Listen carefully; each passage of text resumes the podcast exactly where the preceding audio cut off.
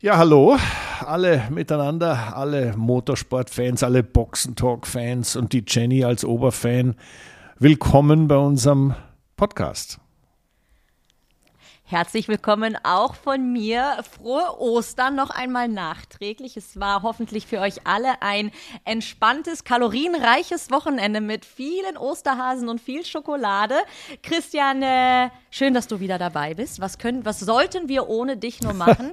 Und äh, ich bin gespannt, ja, was, was du uns heute so erzählen ne. kannst. Denn über, über Rennsport zu berichten heute wird ein bisschen schwierig, denn am Wochenende war mal wirklich Ruhe auf mehr oder weniger auf der ganzen Welt. Ja, also wir, äh, äh du hast, ich wollte gerade sagen, du hast das Thema natürlich angesprochen. Es geht jetzt um Ostern. Was macht der Mensch an Ostern? Und ich meine, es ist natürlich christliches Fest, klar, da freuen wir uns. Es geht wieder aufwärts, es ist Frühling und normalerweise für mich heißt oder hieß Ostern immer, da wird nochmal Skifahren gegangen, da gehen wir nochmal in Schnee. Und jetzt, wo Ostern so früh war, habe ich gedacht, naja, eigentlich sollte ich nochmal langlaufen gehen oder sollte vielleicht mal auf die Piste. Also mit der Piste hätte noch geklappt, aber Langlauf ist tote Hose, weil da ist alles weggeschmolzen. Also Ostern ist für mich jetzt aus meiner Erfahrung her immer ein bisschen anders gewesen. Das war entweder ich hatte Zeit und konnte Skifahren gehen oder in den meisten Fällen saß ich an der Rennstrecke und bin Rennen gefahren oder äh, war irgendwo involviert. Und der Saisonstart war ja eigentlich, sagen wir mal, vom europäischen Motorsport. Die Formel 1 hat immer früher angefangen. Aber vom europäischen Motorsport war die, der Saisonstart schon immer Anfang April. Und äh, in dem Fall wie jetzt, in diesem Jahr ist Ostern ja sehr früh gewesen. Ich war, ich muss dir gestehen, ich war völlig irritiert. Ich saß da und habe meine Ostereier natürlich relativ schnell gefunden und gegessen. Und ja, hast du auch gesucht? Ähm, gesucht nicht, aber gegessen. Ah, okay. Ich hatte sie ganz schnell im Kühlschrank gefunden. Da, die blieben nicht lange verborgen. Ja, das macht ja Spaß. Sowas ist ja wirklich toll. Und äh, so Traditionen, die man seit der Kindheit kennt, ja, Ostereier suchen. Äh, ich meine, es ist natürlich doof. Warum muss der Christian jetzt Ostereier suchen? Ich meine, da kannst du es ja auch aus dem Kühlschrank holen. Aber es ist irgendwie nett und ach Gott, paar Freunde getroffen, war schön. Aber was mir wirklich gefehlt hat, war das Motorsportelement an Ostern. Ging es dir da genauso? Ja, vor allen Dingen, weil man so viel Zeit hatte an diesem langen, langen Wochenende, was wirklich herrlich war. Auch hier, ich hatte wunderschönes Wetter. Ich hatte eine Freundin zu Besuch, wenn wir jetzt privat plaudern. Und äh, aber der Fernseher blieb aus und äh, ich hätte am Sonntag auch mal die Füße hochlegen können mit einem runden Schokoladen-Ostereierbauch und hätte mir gerne ein Rennen angeschaut. Ja, uns kam nichts, gell? Dem war aber nicht ja, ja. so. Also, ich, ich musste dazu sagen, also die, ich habe es ja schon angedeutet, ich habe die meiste Zeit entweder an meinem Geburtstag ein Rennen gefahren oder mein Geburtstag war an Ostern oder es war beides mit Rennen. Also es war immer so Saisonbeginn und ähm, ich weiß nicht, ob du mitbekommen hast, aber am, am 7.4. ist ja äh, vor 50 Jahren der Jim Clark tödlich verunglückt. Jim Clark war ja zweifacher Weltmeister, ein unglaubliches Fahrgenie, der in den 60er Jahren eigentlich die Formel 1 Welt als äh, Topfahrer ein bisschen auseinandergenommen hat, der gemeinsam mit Lotus, gemeinsam mit Colin Chapman, das war so eine Legende, die, ich sage jetzt mal, die, den, den Formel 1 Sport der späten 60er Jahre äh, total revolutioniert hat.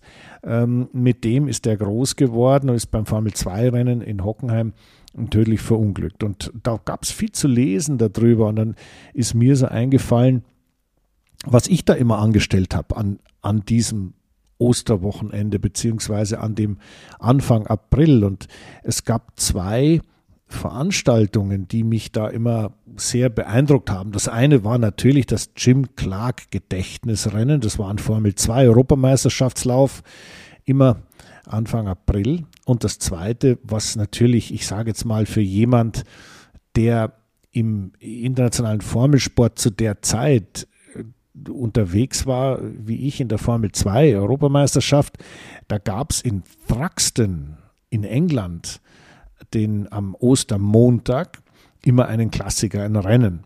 Und äh, ich, ich muss ganz ehrlich sagen, dass, da habe ich unglaubliche Erinnerungen dran. Nicht nur wegen der Historie jetzt. Ich meine, Jim Clark ist natürlich sagenhaft. Ja, also ich meine, das, das packt einen immer so, dass so ein, so ein ganz großer Mann eigentlich nach so einem Unfall irgendwie doch noch irgendwie weiter existiert. Ja? Und es gibt ja auch noch Zeitzeugen. Und diese Zeitzeugen waren natürlich für mich ein großes Privileg, mit denen zu arbeiten. Also ich meine, da gibt es Mechaniker, englische, mit denen ich in der Formel 2 dann zu tun hatte, die bei Jim Clark gearbeitet haben und die dann später als Renningenieure oder als Teammanager gearbeitet haben. Äh, da waren natürlich ein paar unglaubliche Persönlichkeiten dabei. Ja, gerade Persönlichkeiten, das ist, glaube ich, das richtige Wort, wenn man von, insbesondere von Rennfahrern spricht, aber teilweise auch von anderen Menschen, die in so einem Team arbeiten. Das sind definitiv Charaktere und starke Persönlichkeiten. Und leider sind viele von diesen viel zu früh gegangen. Äh, aber das Gute ist, dass aufgrund dieser schweren Unfälle der Sport natürlich so weiterentwickelt wurde, dass wir heutzutage sagen können, es ist doch relativ sicher. Ich sag mal, passieren kann immer was, aber es kann auch was passieren, wenn man über die Straße auf einem Zebrastreifen läuft. Also das Restrisiko bleibt einfach und erst recht, wenn man mit über 300 über eine Rennstrecke pest. Aber ähm, ja, es, es wurde doch glücklicherweise so viel über die Jahre entwickelt und gemacht, dass dass man heutzutage sagen kann, der Sport ist verhältnismäßig sicher geworden. Ja, also da hast du natürlich recht. Und äh, wir reden ja jetzt, wenn wir zurückblicken auf Jim Clark und auf diese Zeit, das ist ja äh, Ende der 60er Jahre gewesen. Und ich habe gerade erwähnt, dass es Zeitzeugen gibt, mit denen ich zusammengearbeitet habe. Und da war zum Beispiel einer, äh, der war mein Crew Chief in der Formel 2 äh, im Jahr 1984, also viele, viele Jahre nach diesem Jim Clark-Thema. Und der Mann hieß Dave Sims. Und der hatte aber noch einen richtigen Namen. Also Dave Sims war natürlich erstmal sein richtiger Name, aber er hatte noch so einen herrlichen Spitzname, der hieß Beaky Sims. Beaky heißt Schnabel. Ah, der hatte so eine Hakennase, die war sagenhaft. Und deswegen hat der Mechaniker zum Mechaniker gesagt, du bist nicht mehr der Dave, du bist jetzt der Beaky. Und dieser Beaky Sims hat mir natürlich viele Geschichten erzählt von der Zeit, als äh, Motorsport noch ein, ein total eine, eine, eine, eine, eine ganz kleine Gruppe von Leuten war, die da sich irgendwie durchgekämpft haben und die da etwas gemacht haben, was ich sag mal gesellschaftlich noch nicht so richtig anerkannt war. Und dann auch noch äh, mit, mit Widrigkeiten zu kämpfen hatten. Und das war unglaublich. Ich meine, die mussten nach dem Rennen in Hockenheim dieses, dieses Wrack von diesem Lotus irgendwie heimlich aus Deutschland rauskriegen, weil da ist ja einer ums Leben gekommen. Und jetzt haben die das an der Polizei vorbeigeschmuggelt und dann irgendwie über den Kanal gefahren und kamen in England an mit diesem Wrack. Und dann äh, stand da die Polizei, da haben sie gedacht, um Gottes Willen, jetzt ist alles vorbei. Dann hat die Polizei gesagt, nee, nee, wir helfen euch jetzt ohne Probleme ins, in die Garage zu kommen, also nach Hethel, da wo Lotus zu Hause war. Und dass er das, das Auto dahin bringt, ohne dass er von den Fans irgendwie über den Haufen gerannt werdet. Also das sind alles so menschliche Dinge, die die zeigen, woher der Motorsport eigentlich kommt und was da für Sachen passiert sind. Äh, das kann man sich heute gar nicht mehr so richtig vorstellen. Natürlich ist es nicht sehr schön, äh, das ist natürlich fürchterlich, über tödliche Unfälle und sowas zu sprechen, aber du hast natürlich recht, die Leute, die letztendlich den Motorsport sicherheitsmäßig revolutioniert haben, das sind die Leute, die damals auch schon äh, tätig waren, wie Max Mosley, der spätere FIA-Präsident. Den gab es auch schon. Der hatte eine Rennwagenfabrik, nämlich March. Und der war zu dieser Zeit gemeinsam mit Bernie Ecclestone auch schon ganz klar an der Rennstrecke und hat miterlebt, was da passiert. Und nur wegen dem, wegen dieser Historie, war der in der Lage, im richtigen Moment die Formel 1 komplett auf den Kopf zu stellen und zu sagen, so Leute, jetzt ist nichts Schluss mit lustig, jetzt gibt's Sicherheit hier. Und das ist jetzt wieder brandaktuell, weil Sicherheit nimmt man so als normal und als gegeben hin. Aber in Wirklichkeit ist es eine harte Arbeit gewesen, basierend auf diesen ganzen schlimmen Dingen, die passiert sind. und auf sehr viel persönliches Engagement von diesem Max Mosley, der eben auch aus der Zeit kam. Und deswegen sind wir jetzt genau da, wo du gesagt hast, nämlich in einer doch relativ, ja, sagen wir, vom Risikomanagement her, in einer relativ guten Zeit. Ja, und es ist nicht nur die Historie, sondern auch, wie du es gerade eigentlich umschrieben hast, die Leidenschaft und natürlich auch die Vision, die so manche Personen wie Max Mosley, wie natürlich Bernie Ecclestone überhaupt daran glauben ließen oder dass sie überhaupt erst mit dieser Idee aufkamen, diese bis dato existierende Rennserie in ein so globales Weltformat zu bringen, dass jetzt weitere 30, 40 Jahre später die Massen begeistert, mehr denn je eigentlich, global über den ganzen Planeten zerstreut Rennen fährt und äh, eigentlich mehr oder weniger in jedem Haushalt angeschaut werden kann.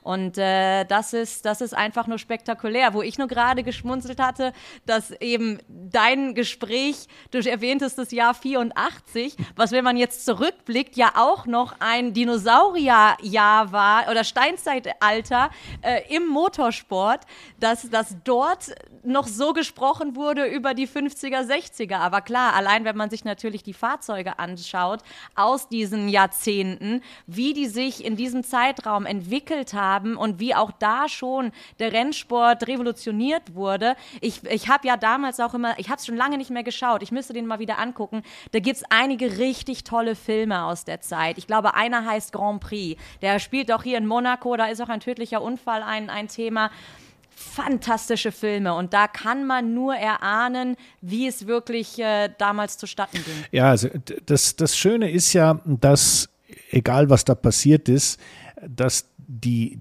die Menschen, die damals in führenden Positionen waren oder involviert waren, die gibt es ja noch immer. Und das ist ja das Gerüst dessen, was wir jetzt haben.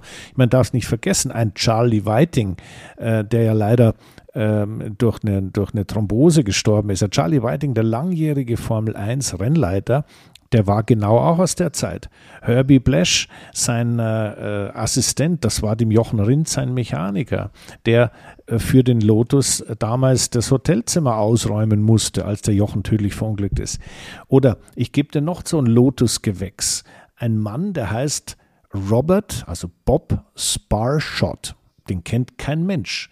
Ich schon, weil der hat ähm, in den, in den 80er Jahren ein Tourenwagenteam gehabt, mit dem er englische Meisterschaft gefahren ist. Und über BMW, das war sein Auto, ja, bin ich an den so dran gekommen und der hat dann gesagt, du pass auf Christian, würdest du für mich fahren in der Formel 2? Ich mache da ein Team. Okay, sage ich, gut, dann habe ich den mal kennengelernt. Ich meine, das war auch einer der Originalmechaniker, äh, die damals äh, bei Jim Clark am Auto mit Chapman gearbeitet haben. Und das sind Leute, die lieben diesen Sport derartig. Mit dem bin ich dann 85 Europameister geworden. Das musst du mal vorstellen. Also der hat alles, was er hatte, da auf die Karte Christian gesetzt und ich habe dann Gott sei Dank abliefern können. Wir haben gewonnen. Wir sind Europameister geworden. Das war für den Mann das Schönste, was es gibt. Dass er hinterher pleite war, war dem völlig wurscht. Der hat gewonnen und damit war klar, wie diese Leute ticken. Und für mich persönlich war das ein unglaublich tolles Erlebnis, dieses Gefühl mitzubekommen, wie weit die Leute sich aus dem Fenster lehnen für ihr Rennauto, für diesen Sport.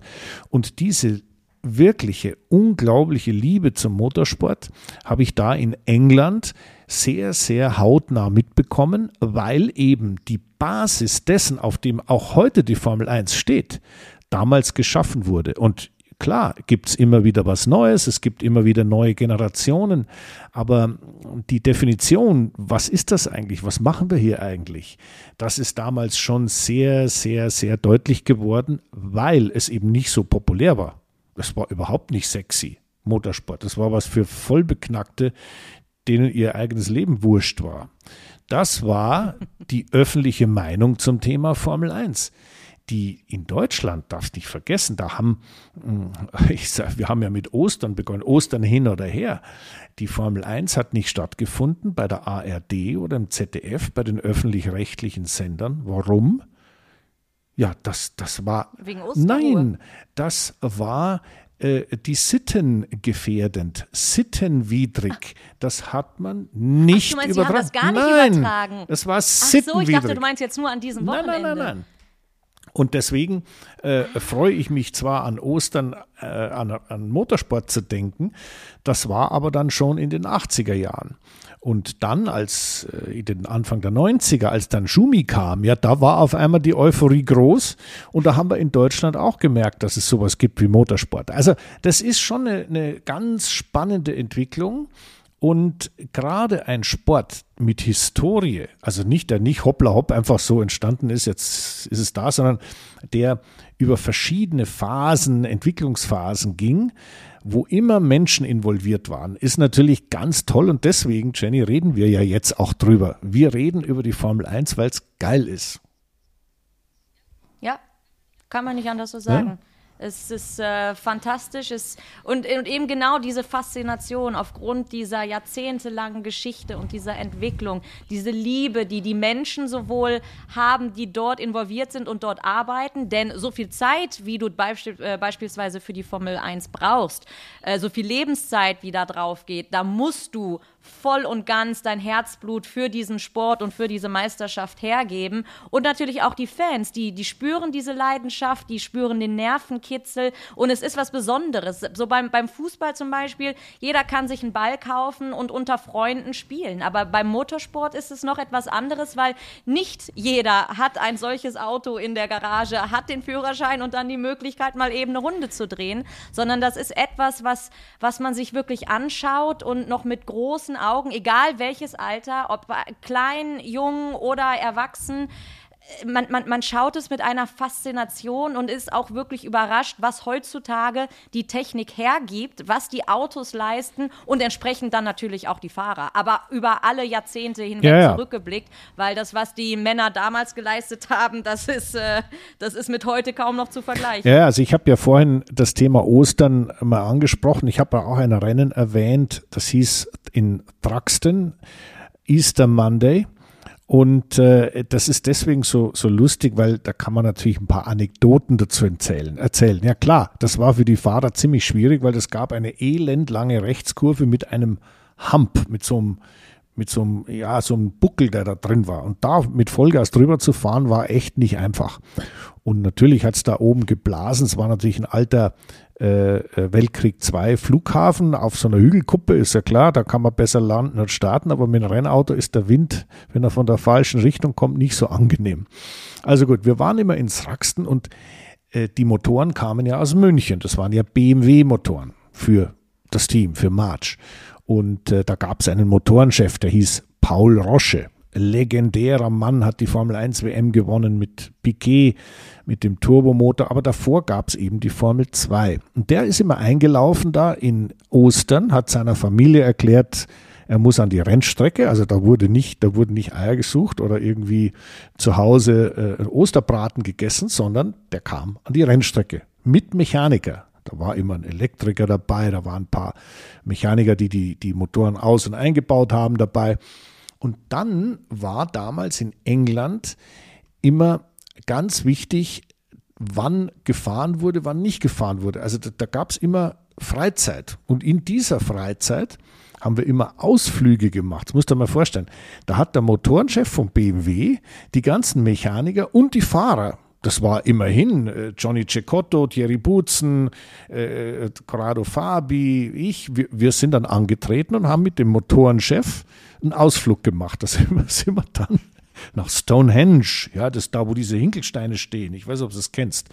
Und ja, ja und ganz wichtig war immer damals am Ostermontag einen Pub zu finden, logisch, der offen hatte, damit die Belegschaft Bier trinken konnte.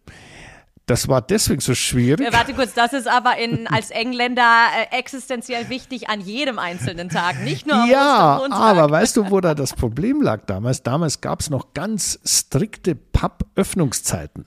Also die waren, das ist nicht so wie heute, dass du einfach irgendwie ins Wirtshaus gehst und ein halbes Bier trinkst, sondern die waren zu bestimmten Zeiten offen und dann auch wieder wirklich Ausschankssperre. Das heißt, man musste, wenn man da war, unglaublich schnell, unglaublich viel Bier trinken, damit man innerhalb der Zeit sozusagen genug getankt hatte. Ich sagte, das war alles Easter Monday in Traxten. Da war noch Safari Park, da haben wir Giraffen geguckt zwischen den Trainings. Das musst du dir mal vorstellen. Also ich habe da noch sehr lustige Erinnerungen und ich muss sagen, es ist trotzdem. Aber, aber warte mal ganz kurz, ich muss dich unterbrechen. Danach seid ihr dann gefahren? Ja, sicher. Also der Papa am Abend. Am selben ja, Tag? Ja, äh, Safari Park, ja klar. Ja, sicher, da gibt es Zeitzeugen. ich bin nicht der Einzige, der da was sagt. Und die können sich noch ja, dran erinnern. Hallo, da gibt es sogar Bildmaterial. Ich sag's dir. Ich habe also natürlich etwas vergilbt inzwischen, weil mein iPhone hat damals noch nicht so wirklich funktioniert. Aber äh, es ist unglaublich, ja. Aber äh, das waren tolle Erlebnisse und dann, ich hatte ja dann auch jedes zweite Mal auch noch Geburtstag dort und dann war eine Torte und dann hat es gewindet wie wahnsinnig, da haben die Kerzen nicht gebrannt und man durfte sowieso keine anzünden, weil ja schließlich die Rennautos daneben waren. Also das war alles mh, hm, eine schöne Zeit und der Motorsport an und für sich, der da stattgefunden hat, war genau das gleiche wie heute. Und das finde ich immer so spannend, dass man das, was man selbst erlebt hat, die Erfahrungen, auch die emotionalen Dinge zuordnet, ja, einordnet, aber das Jetzt, hier und heute ist immer das Wichtigste. Und nur was man erlebt hat, hilft einem im Jetzt auch vielleicht sehr oft Dinge besser beurteilen zu können, beziehungsweise nicht gleich äh, ja, aus dem Konzept gebracht zu werden, weil die meisten Dinge, auch wenn die Autos, wie du richtig sagst, heute ganz anders ausschauen und viel schneller sind und besser und was weiß ich, die, die Basics sind immer die gleichen. Das rechte Pedal ist das Gas und das links daneben ist das Bremspedal. Ganz egal, ob du, eine, ob du eine Kupplung hast oder nicht. Und jeder will gewinnen und das ist natürlich eine schöne eine schöne Sache, weil das ist immer gleich geblieben und das ist bis zum heutigen Tag so. Ähm, ich, es wäre mal schön zu sehen, wie es wäre, heute ein Formel-2-Rennen ins Raxten zu haben, wie es dazu ging, ja. Ja, das hätten sie ja eigentlich machen können, denn eben mit Blick auf heute, da haben jetzt die aktuellen Formel-1-Fahrer auf jeden Fall mal die Möglichkeit gehabt, Ostern zu Hause zu verbringen und Ostereier zu suchen und eben nicht zu arbeiten, denn wir haben ja eine untypische, sehr lange Pause von, was sind es, vier Wochen, ne? Also jetzt äh, 2.4. war Australien, Ende des Monats ist dann das nächste Rennen in Baku. Das heißt, wir haben jetzt wirklich ein langes Loch. Manche finden es gut, manche finden es nicht so gut, sagen, es ist, die Pause ist zu lang. Wie, wie siehst du das? Ist das für den Sport hilfreich? Vor allen Dingen mit Blick auf den Kalender, der ja mit dieser Saison mit 23 Rennen wirklich äh, auch voll ist. Also ich persönlich würde mir natürlich wünschen, es wäre was los, weil so drei oder vier Wochen Pause, Anfang der Saison ist schon ein bisschen komisch. In der Mitte, okay, das ist. Das würdest du dir jetzt als Zuschauer wünschen, als Experte oder wenn du jetzt aktuell Fahrer wärst? Alle drei Dinge. Wenn ich jetzt fahren würde, würde ich mir wünschen, dass es endlich wieder weitergeht. Denn äh, erstens mal, wenn ich eine blöde erste Saison Teil gehabt hätte, würde ich sagen, ja, also jetzt muss ja besser werden, ich will jetzt wieder los, damit es endlich wieder aufwärts geht. Und wenn ich weiter vorne fahren würde, dann würde ich sagen, ja, also ist ja logisch, jetzt bin ich gerade mal vorne, jetzt muss es möglichst schnell weitergehen, ich will ja gerne vorne bleiben. Also das mal Fahrersicht. Zuschauersicht, natürlich hätte ich jetzt gerne, genauso wie du, Ostern die Glotze angemacht und einen schönen Formel 1 Grand Prix geguckt. Und ähm, dann natürlich auch, äh, ich sag mal so, die, die, das, das ganze Umfeld, ja, Rennen ist das, um was es geht und nicht Pause machen. Ja, also das ist, das ist doch diese, diese Klass, dieser Klassiker, den Steve McQueen in dem Le Mans-Film gesagt hat, naja, also das äh, Rennen ist Leben, das Leben ist Rennen und der Rest ist einfach nur Warten. Und das ist wahrscheinlich auch der Grund, warum der, äh, der Alonso gesagt hat, na also jetzt, das ist wirklich blöd jetzt, jetzt können wir doch mal wieder, können wir doch mal wieder antreten, ja. Habe ich vollstes Verständnis dafür. Ja, und ich finde es auch komisch. Ich meine, ursprünglich war ja ein Grand Prix geplant. Das heißt, diese, diese Lücke ist jetzt äh, ist unglücklicherweise entstanden. Ich weiß nicht, man, man kann dann natürlich auch den Kalender nicht auf einmal so anpassen, dass man irgendein Rennen vorzieht.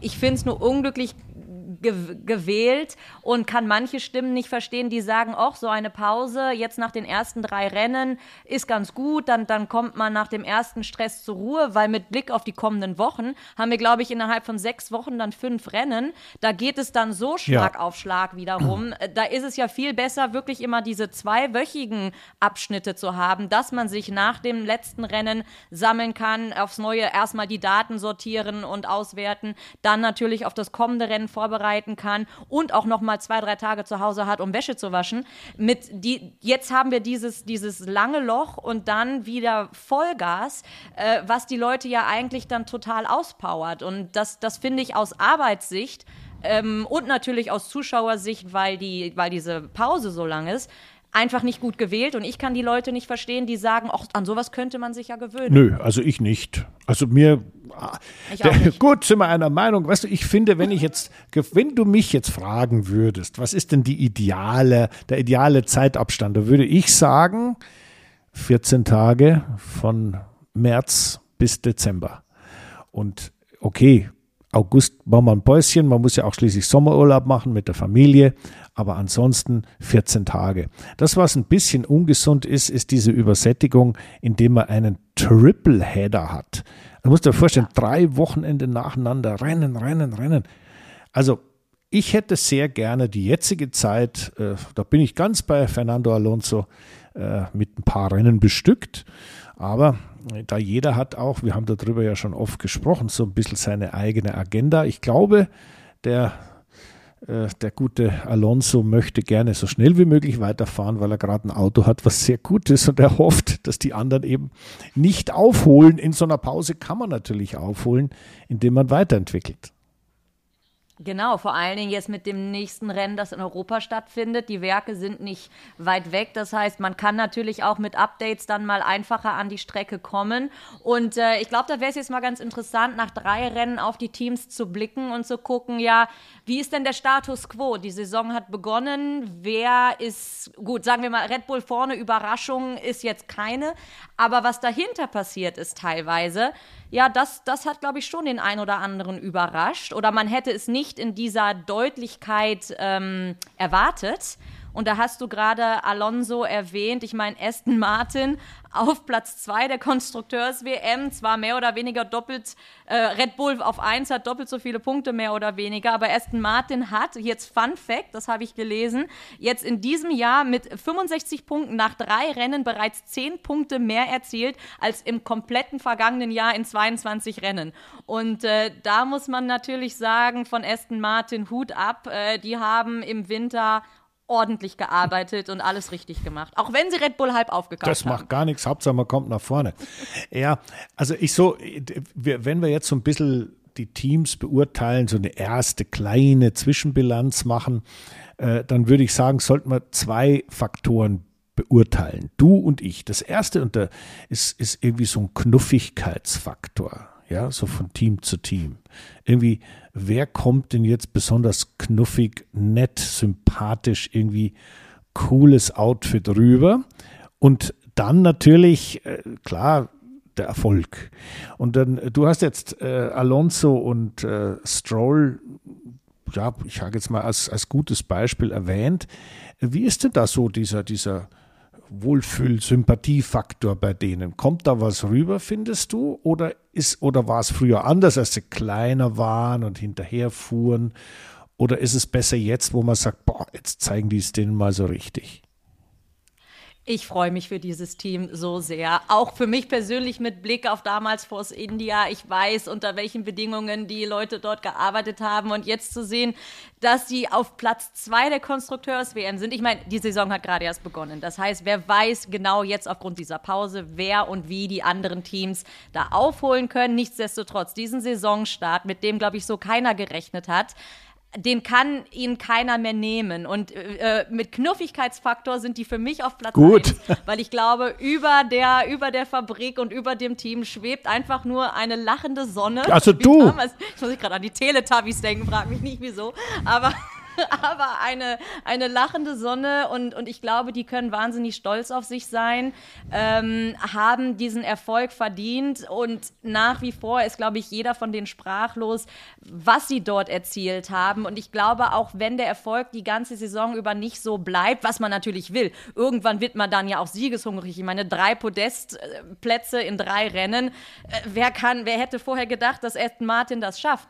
Nichtsdestotrotz, ähm, glaube ich, kann, kann diese positive Stimmung in dem Team gerade nichts mehr trüben. Und äh, die Wahrscheinlichkeit, dass sie irgendwie ins hintere Mittelfeld zurückfallen in dieser Saison, die halte ich doch für eher gering, weil auch Aston Martin wird ja weiterarbeiten naja. und forschen und tüfteln. Und insofern, ob sie vor äh, Mercedes, Ferrari irgendwie bleiben können oder jetzt im letzten Rennen heißt es ja, Mercedes sei schon stärker gewesen, aber wenn sie so in diesem Ma in dieser Gruppe sich, sich halten können, dann ist das einfach nur ein Riesenerfolg fürs Team und vielleicht ist es ja auch erst der Anfang mit Blick auf das, komm das, auf das kommende Jahr. Äh, also. Sind sie vielleicht dann dauerhaft auf Platz zwei? Du siehst, ich bin euphorisch ja, ja, ich mit Blick auf Aston ich, Martin. Ich das, das ist dieses Jahr mein Lieblingsteam. Also ich habe das, ich sehe das schon. Ich meine, die Sonne über Silverstone über dem Werk Jenny ist die Sonne, die über dem Aston Martin Werk in Silverstone lacht. Der Haken an England ist nur, dass man sie nicht immer sieht, also fast nie sieht, wie du weißt. Aber ich finde diese Vorstellung finde ich schon sehr nett. Also gut, wir haben auf jeden Fall jetzt schon, wir haben von vorne begonnen. Nummer eins in deiner Wohlfühlskala der Teams ist ganz klar Aston Martin. Aber wer kommt denn danach? Also immer ist immer eine Mischung. Ich habe es in der Sekunde gedacht. Ich, ich wüsste es gar nicht. Echt? Also Red, Red Bull ist, ist, ist halt Hut ab einfach vor dieser Konstanz, vor der Leistung, die dieses Team erbracht hat, die ganzen letzten Jahre natürlich. Mercedes hatte viele Jahre diese Dominanz, aber damals auch die Weltmeistertitel mit Vettel. Als die in die, als die in die Formel 1 kamen, dachte jeder nur, was, was will dieser komische Drink-Typ hier? Und jetzt haben die dann auch noch irgendwie zwei Teams und was soll das alles? Und äh, die können doch nicht fahren. Und dass die sich so etabliert haben und wirklich so dominant sind, für den Sport auf der einen Seite ein bisschen langweilig für mich, weil ich es gut finde, wenn, an, wenn, wenn viele Fahrer um den Sieg kämpfen können. Aber Hut ab vor dieser Leistung, die Red Bull da jedes Rennen einfach. Also du würdest sagen, die Respektwertung gewinnt Red Bull Racing mit großem Abstand. Bei dir. Respekt vor ihnen. Oh, oh. Man, man, ja, man ja. muss diese Leistung würdigen und Respekt vor denen haben, aber genauso muss man ja auch vor Aston Martin Respekt haben, weil sie es geschafft haben, so einen riesen ja, Sprung zu machen. Ja gut, also jetzt wenn wir bei dieser, lass uns doch mal ein, ein anderes Thema, wenn wir, wenn wir die Teams so ein bisschen durchgehen, jetzt haben wir Red Bull, da haben wir eine Meinung dazu, da haben wir also die, du als Sonne von Aston Martin, auch das haben wir abgehandelt, aber äh, gibt es denn äh, neben den Teams noch auch so ein, so eine, so ein Sexiness-Faktor? Ja, also welches Team ist dann irgendwie sexy, cool? Oh, wow. Also, sag mal. Es gibt noch ein paar. Naja, also ja, ja, aber da ist es jetzt, normalerweise würde man da aus Leidenschaft sagen Ferrari, aber die sind ja nicht sexy, wenn man auf deren Leistung blickt. Also insofern Ferrari, was Historie und da das rote Auto angeht, ich meine, da geht jedem das ich, Herz Da ist aber, auf, aber das geht ja nicht, wenn man jetzt gerade auf, auf, die Rennergebnisse Ja, da schaut. ist sozusagen das Rennergebnis äh, macht die Sexiness zunichte. Siehst du das so? Ja. Ja, ja gut, wen haben wir noch? Ja, Mercedes ist hm. ja irgendwie so in so einem Jammerlappenzustand, weißt du, die sind so, das ist so der, der, der Streber, der eigentlich immer die Eins schreibt, aber jetzt ausnahmsweise mal eine 2 plus oder sowas. Okay. Oder also da würde ich, da würde ich sagen, ist dann die Sexiness auch überschaubar, oder bei Mercedes? Überschaubar, Gut. ja. Die sind natürlich erfolgsverwöhnt, aber auch da, genau so, Mercedes, ihr jammert auf extremst hohem Niveau. Ich weiß, der, der Anspruch ist extremst hoch bei euch und zu Recht, zu Recht. Ich meine, was für eine Automarke, was für ein Werk, was für eine Manpower auch dahinter steckt. Nicht umsonst über so viele Jahre jetzt extremst erfolgreich gewesen. Und jetzt läuft es halt mal nicht so gut. Ja. Ja, ja. Ist doof. Ist doof. Und ärgert natürlich jeden bei Mercedes und jeden Mercedes-Fan. Absolut zu Recht, würde mich genauso ärgern. Ähm, aber deswegen ist da die, äh, nennen wir es jetzt Sexiness oder Knuffiness, auch nicht gerade da. Und wenn ich dann weiter gucke, McLaren zwar aktuell ja, den, auf Platz 5, jetzt, aber die ja auch nur aus Glück. Das wäre jetzt meine Frage gewesen, äh, weil, weißt du warum? Weil McLaren hat ja mit Lando Norris so den, den Schwarm aller 14-jährigen äh, Girls. Und, äh, ja, und ich bin keine 14. Ja, nein, aber du, du kannst sowas natürlich beurteilen und bewerten. Ja, also, ich bin noch weiter weg von 14 als du. Aber wir, wir wollen ja jetzt so ein bisschen gar nicht so sehr drüber reden. Also das ist jetzt technisch der Grund und James Key wurde gefeuert und das Auto hat keinen Abtrieb und die hintere linke Stoßdämpferaufhängung hatte da ein Problem. Ich bin mir sicher. Nein, wir wollen eigentlich drüber reden. Ist McLaren eigentlich irgendwie cool? Oder ist es cool, weil Lando Norris da fährt? Oder ist es nicht mehr cool, weil sie jetzt hinterherfahren? Also es ist wahnsinnig spannend, finde ich, denn der emotionale Faktor ist ganz wichtig. Also ich, ich kenne viele, äh, die totale McLaren-Fans sind, auch als die furchtbar hinterhergefahren sind, weil sie gesagt haben, das ist immerhin McLaren.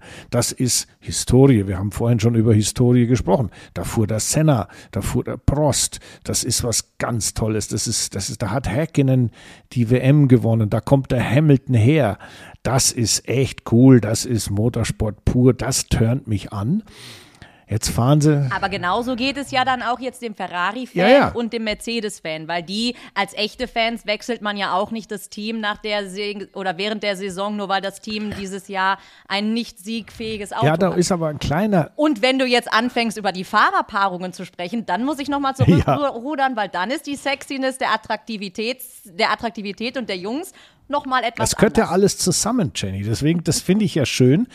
Ich habe es nur auf Team bewertet. Also nur ich Team. nur das Team bewertet. Grade. Okay, ja gut, dann. Ja, also so wie, wie mir das Gesamtpaket Verstehe gefällt. Wenn ich jetzt natürlich sage, äh, wenn du jetzt unbedingt aus mir herausholen möchtest, welche Fahrer ich denn knuffig Ja, natürlich. Finde, da muss ich sagen, da sind, ich finde die Mercedes-Fahrerpaarung, die gefällt mir gut. Ich mag aber auch die beiden Ferrari-Jungs und natürlich McLaren kann man da auch nicht außen vor lassen. Aber das Team, das ist einfach für mich äh, diese Saison nicht ja, ja eine, eine Enttäuschung. Ist, eine Enttäuschung. Obwohl sie jetzt natürlich diese Punkte in Australien gesammelt haben, aber das war ja auch mehr Glück als Verstand. Ja, das ist richtig. Also das Schöne an der Geschichte ist ja, äh, dass es da verschiedene Blickwinkel gibt. Und ich meine, du, wir haben jetzt über Ferrari gesprochen, über McLaren gesprochen. Das sind natürlich äh, mit ein, zwei anderen die einzigen, die nie etwas anderes waren als genau das. Ferrari war immer Ferrari, ganz klar. McLaren war immer ja. McLaren. Das ist bei Red Bull anders, das ist bei Mercedes anders. Das war Braun Grand Prix und dann war es BAR Honda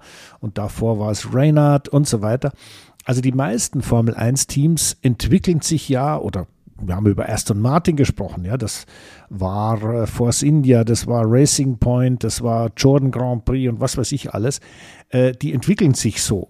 Aber ein paar sind immer gleich geblieben in der Formel 1 und das ist eben, da gehört McLaren dazu, da gehört Ferrari dazu und wer noch? Williams. Ja, und jetzt reden wir über Williams. Auch da gibt es natürlich viele, die wahnsinnig happy sind, dass es da aufwärts ging, dass die eben nicht mehr die Letzten sind und hinterherfahren. Und, und endlich ist, sagen wir, quasi ein, ein äh, ja, Hoffnungsschimmer um die großartigen Erfolge der englischen, des englischen Helden Nigel Mansell oder von Piquet oder, oder, oder auch Villeneuve oder wie sie alle heißen, die die WM gewonnen haben mit einem Williams.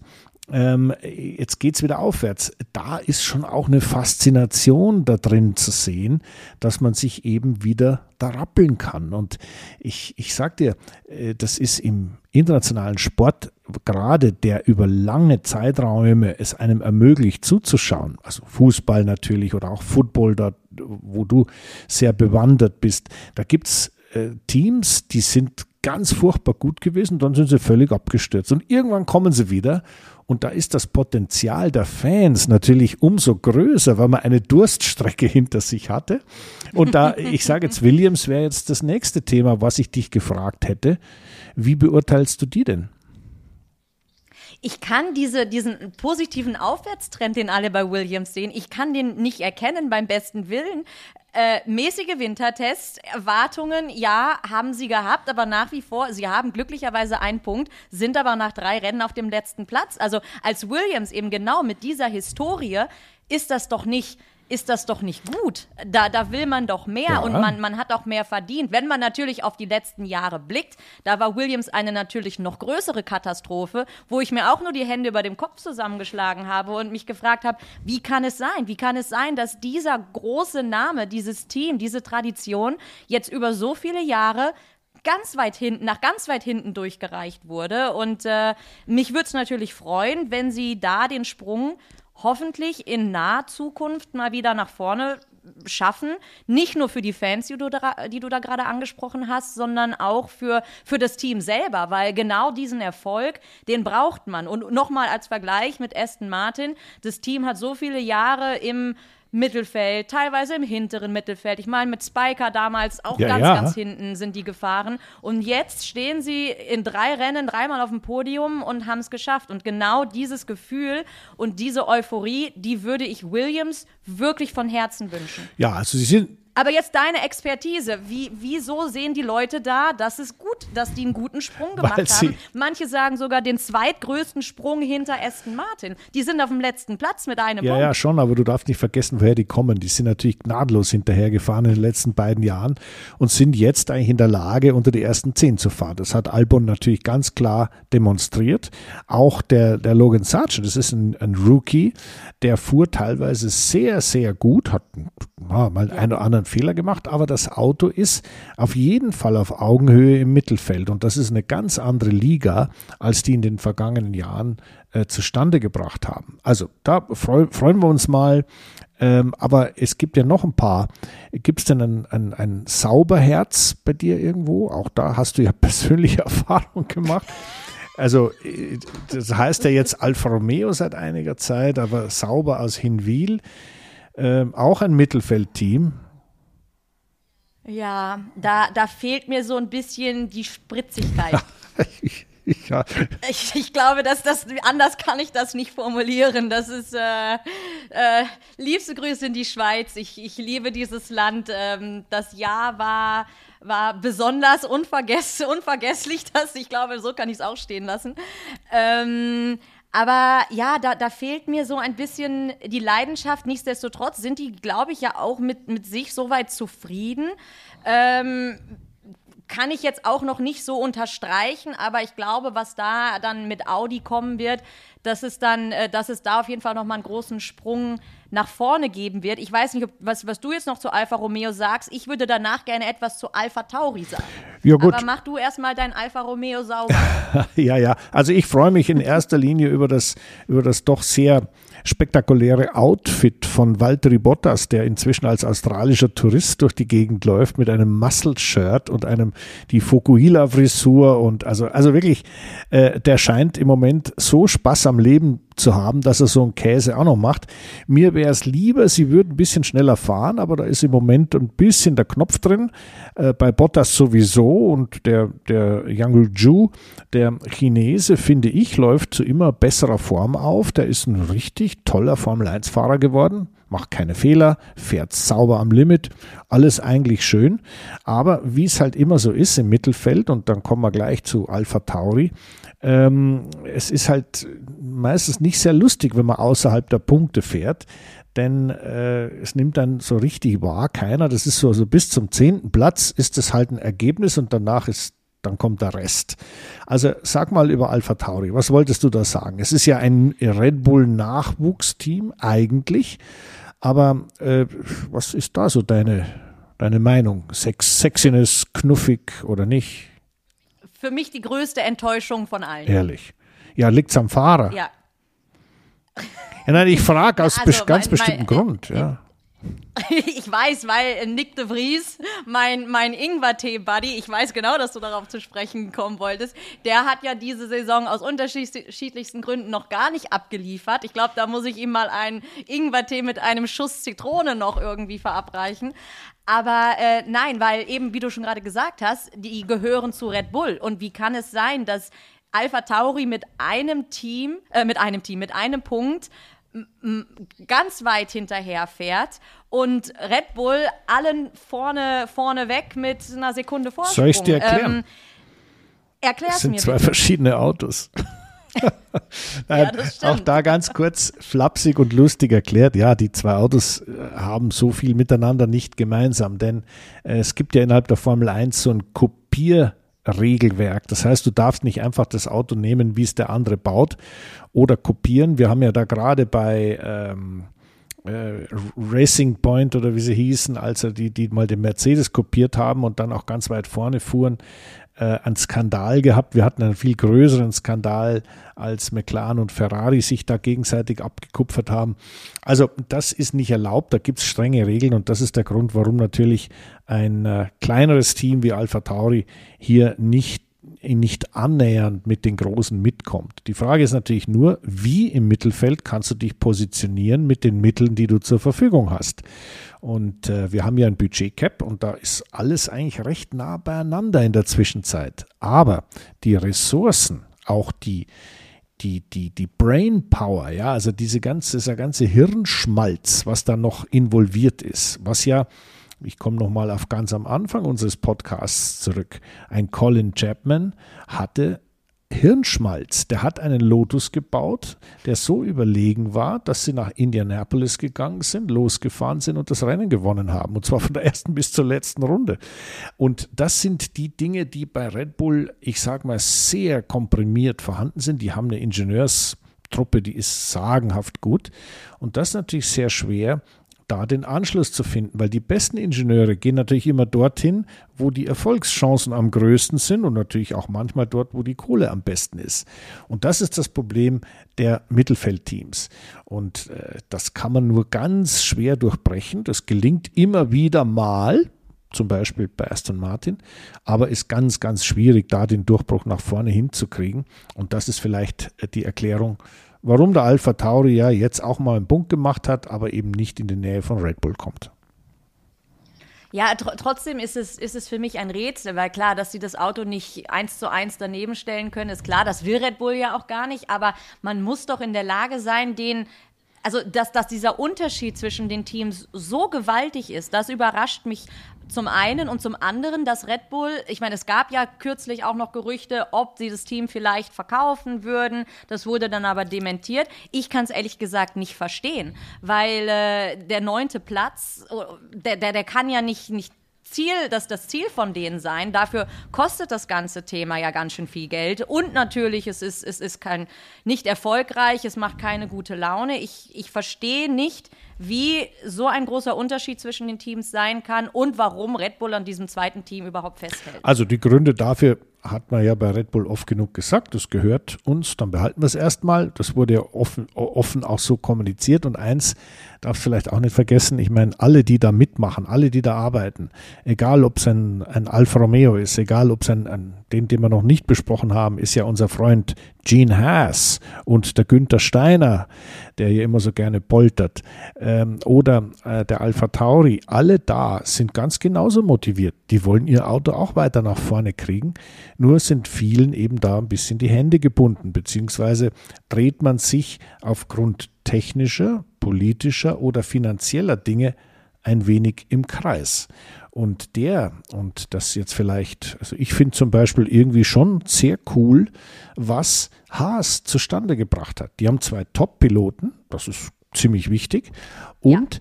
die haben, ich meine, das, was Alpha Tauri mit Red Bull hat, hat, äh, hat, haben die mit Ferrari und kaufen einfach, was man kaufen kann und machen das Beste draus. Und daran siehst du wieder, dass der, der Einsatz ist immer gleich. Nur das, was du als Ergebnis hast, ist oft grundverschieden. Da bist du auf einmal immer Vorletzter und wunderst dich. Und deswegen freut mich immer, wenn man mal wieder vom letzten, siehe Williams, vom letzten mal wieder ins Mittelfeld vorkommt. Ob jetzt mit stabilem Reglement und mit stabilem Budgetcap hm, das Mittelfeld irgendwann mal die Spitze fressen wird oder nicht, werden wir sehen. Aber erinnere dich an meine Worte, die besten Ingenieure gehen eigentlich immer gerne dorthin, wo sie am meisten Erfolgschancen haben und das ist bei Red Bull, bei Mercedes, bei Ferrari. Und deswegen glaube ich, kann man sich freuen, wenn ein Haas mal ein paar Punkte macht, wenn der Alpha mal in die Punkte fährt oder wenn der Alpha Tauri auch mal einen abstaubt. Aber ich glaube, dass im Moment die Situation doch noch relativ klar definiert und organisiert ist, dass die Top-Leute, die besten drei Teams eben mit dem Aston Martin als neuen Gesellen dazu äh, im Moment dort äh, ja, das unter sich ausmachen. Genau, das ist eben das Schöne in dieser Saison. Es sind nicht mehr drei Top-Teams, sondern es sind mittlerweile ja wirklich vier Top-Teams. Genau, genau so ist es. Naja, also jetzt haben wir alles durchanalysiert. Also die, bei dir war von Anfang an klar, dein Team des Herzens das Team, wo Herzblut drinsteckt, ist Aston Martin. Dann belassen wir es dabei, drücken ihnen weiterhin die Daumen. Deins, was ist denn deins? Och, ich habe mich da noch nie so festgelegt, eigentlich weil es mir wurscht ist, weil ich, ich freue mich ja, wie du merkst, für einen Hinterherfahrer ganz genauso wie für ein Top-Team. Also ich finde einfach, jeder, der da mitfährt, hat seine eigene Agenda und seine, auch seine Daseinsberechtigung. Und du hast jetzt gerade den Nick de Vries erwähnt, den du ja mit Sicherheit auch persönlich als Sunshine in Monte Carlo nicht nur mit Ingwertee, sondern einfach mit psychologischen Tricks ein bisschen nach vorne bringst. Ich meine, der Mann braucht Unterstützung. Der ist im Moment langsamer als der Tsunoda. Ich meine, der leidet. Auch der kämpft, der will vorkommen. Und Jenny, das ist das Schöne an unserer Situation. Wir haben direkten Kontakt mit den Jungs, mit den Leuten, mit der Formel 1. Wir helfen, wo immer wir können und wir drücken die Daumen so gut es geht, fiebern mit und wenn es nicht geklappt hat, machen wir das gleiche einfach nochmal. Genau. Weil nach dem Rennen ist vor dem Rennen genau. und insofern haben wir ja Gott sei Dank noch mit Blick auf diese Saison 20 hoffentlich spannende Rennen vor uns. Ja, da freuen wir uns mal drauf. Ja, wir leiden, genau wie die Zuschauer oder die Fans draußen auch. Äh, mit dieser Pause äh, ist uns nicht geholfen. Wir hätten lieber Rennen, aber wir haben ja, es gibt ja schöne Aussichten und äh, wir werden dranbleiben, was sich sonst so tut, um natürlich den Wiedereinstieg, wenn das Renngeschehen wieder losgeht, auch so zu kommentieren, dass man sich auf was gefasst machen kann, auf was freuen kann.